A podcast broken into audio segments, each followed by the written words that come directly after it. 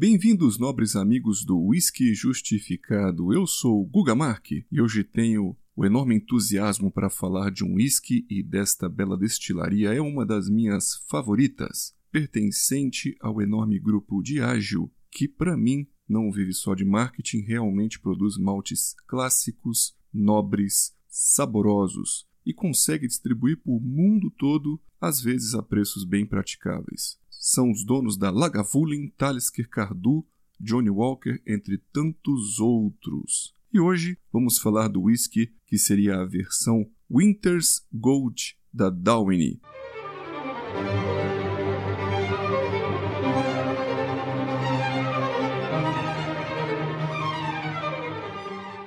Para todos que acompanham o podcast, sabem que Highlands é o meu ponto fraco, é minha região predileta Aprecio demais os whiskies dessa parte da Escócia e a particularidade aqui seria a localização. Ela está em uma das maiores altitudes de toda a Escócia. E a Diageo acaba valorizando essa destilaria, pois ela elegeu seis Classic Malts com um produto distinto representando cada região, um de Lowlands, um de Isla, um de Speyside. Porém, ela joga dois rótulos das terras altas, coloca o Oban como West Highlands e Darwin como Central ou somente Highlands. Eu já fiz um capítulo aqui onde descrevi a minha enorme admiração pelo Darwin 15 anos, com 43% também, boa idade, ressaltamos sua delicadeza e nobreza e acabou nos inspirando a adquirir e provar esta versão invernal. Para quem não está acostumado a degustar estes maltes, eu costumo indicar o Oban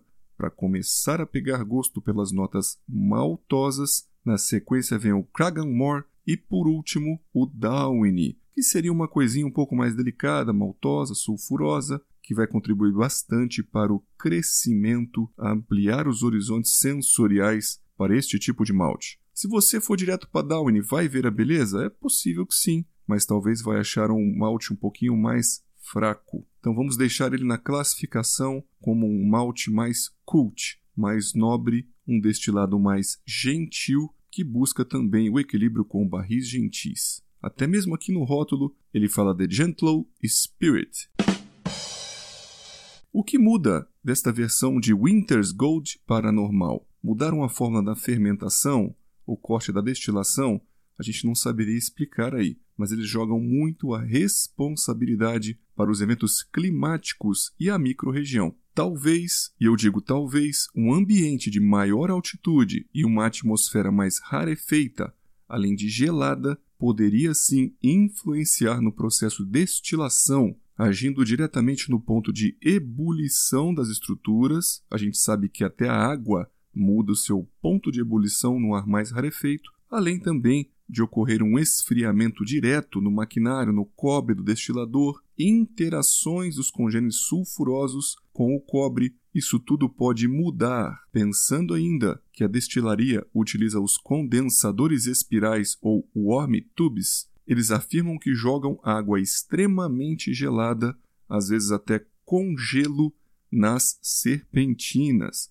Isso cria um ambiente de condensação muito rápida, diminuindo ainda mais o contato com o cobre e os efeitos catabólicos sob os compostos com enxofre. Imagina que isso deixaria passar para a próxima fase uma quantidade enorme de congêneres sulfurosos. O resultado pode trazer um pouquinho mais de profundidade, riqueza e intensidade. E a maturação desse whisky, será que muda alguma coisa? Olha, é possível sim que possa ter havido uma menor influência da madeira, uma menor amplitude térmica e evaporação ou menor troca de oxigênio pelo ar ser mais rarefeito, além daquele efeito de menor expansão, contração dos barris.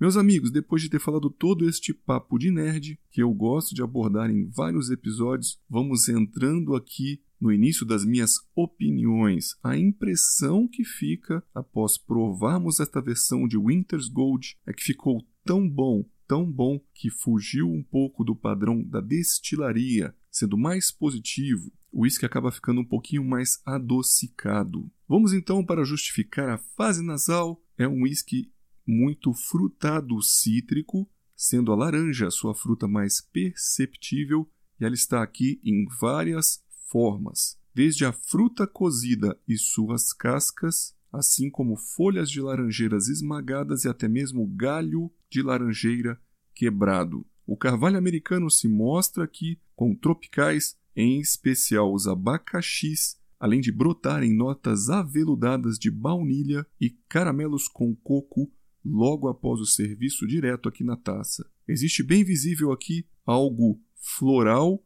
e amendoado com açúcar cristal. As notas do malte são bem nobres, lembrando cereais maltados e trigo, além de amêndoas, e percebemos as notas sulfurosas que lembram algo de tostas ou fenólicos, uma fumaça levemente perceptível, além também de uma erva mate torrada. Isso agrega muita profundidade ao conjunto e ajuda também a esconder a percepção alcoólica. O álcool realmente passa longe da percepção, é muito interessante para um whisky sem idade, com 43 ABV, ser tão gentil. Ele realmente é um gentle spirit, nem apimentado de madeira picante, nem álcool agressivo, nem pungente ardente.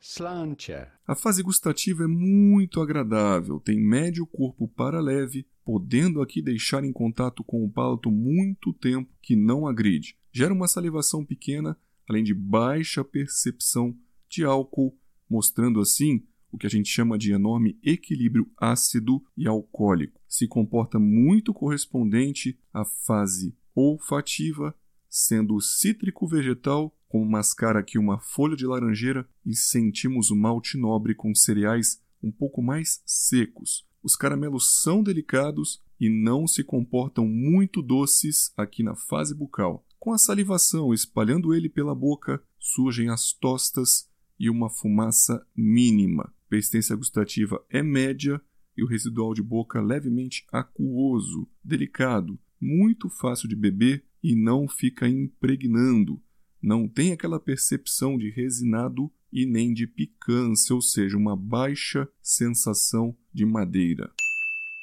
Vamos concluindo então, meus amigos, que ele recebeu 95 pontos na Bíblia do Whisky, é a mesma pontuação que o seu valioso e conceituado Downing de 15 anos, ele conseguiu chegar com notas muito parecidas mesmo com o menor tempo de maturação. Ele até aparenta ser um pouquinho mais cremoso ou oleoso que o 15 anos. E por nós recebeu uma nota de 4 estrelas de um total de 5 por ser um malte muito delicado, agradável e cult. Grandes amigos, nesse momento eu agradeço demais pela sua paciência e vejo vocês nos próximos capítulos.